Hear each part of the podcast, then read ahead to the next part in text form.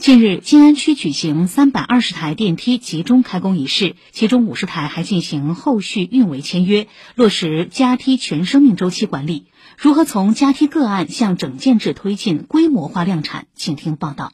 在杨曲路七百六十弄，记者遇到程丽时，她正推着坐轮椅的妈妈乘上了刚刚启用的新电梯，电梯平层入户，停在六楼。这个春节，这位母亲第一次参观了心心念念的女儿家。我是嫁过来的媳妇嘛，到现在已经住了十五年了。因为我母亲是残疾人，然后呢，她从来没有到我家来过。然后我妈说，实在是太便利了，他们就自己的房子就出租嘛，搬到我这边跟我一起住，我也会照顾的多一点。成立所在的小区老年人口占比百分之四十，如今已实现五十台电梯全部开工。而在几年前，一批开工不过两台、三台，每户居民诉求不尽相同，常常有居民帮忙垫资的情况。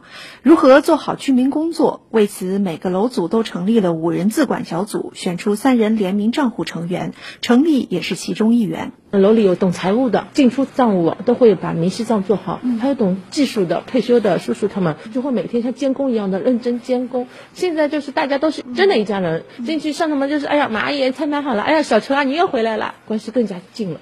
与此同时，由区房管局牵头，静安区成立加梯突击队和加梯专班，区规资局、区建管委、区市场监管局等多部门联动，整体推进加梯一盘棋。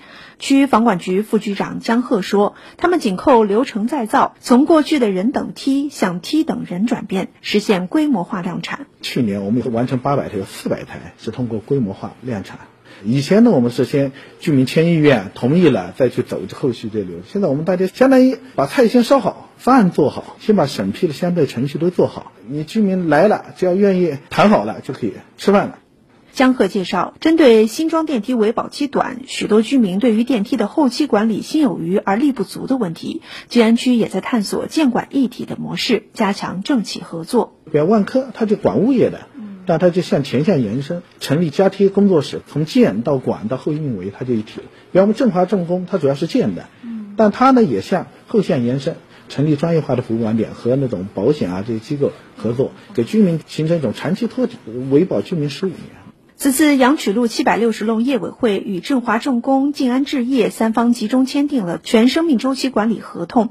居民区党总支书记张芷清说：“这个建管一体也促进它。”在前期建设中的质量，它的后面的管理，它才能管。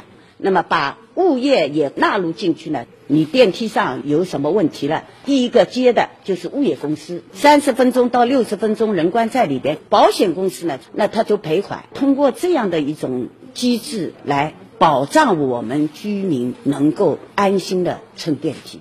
据了解，去年静安区完成了全市近五分之一的加梯数，全年完成开工八百台，完工三百台，各项指标完成情况均排名全市第一。江河说，今年他们又设下开工不少于五百台，完工不少于五百台的目标。这一个目标，我们今年经过努力，肯定能够实现。到今年年底，全区啊能完成四分之一一个覆盖的一个量。我们是希望做的更多一些，以便于让我们居民啊加梯梦更早的实现。以上由记者曹梦雅报道。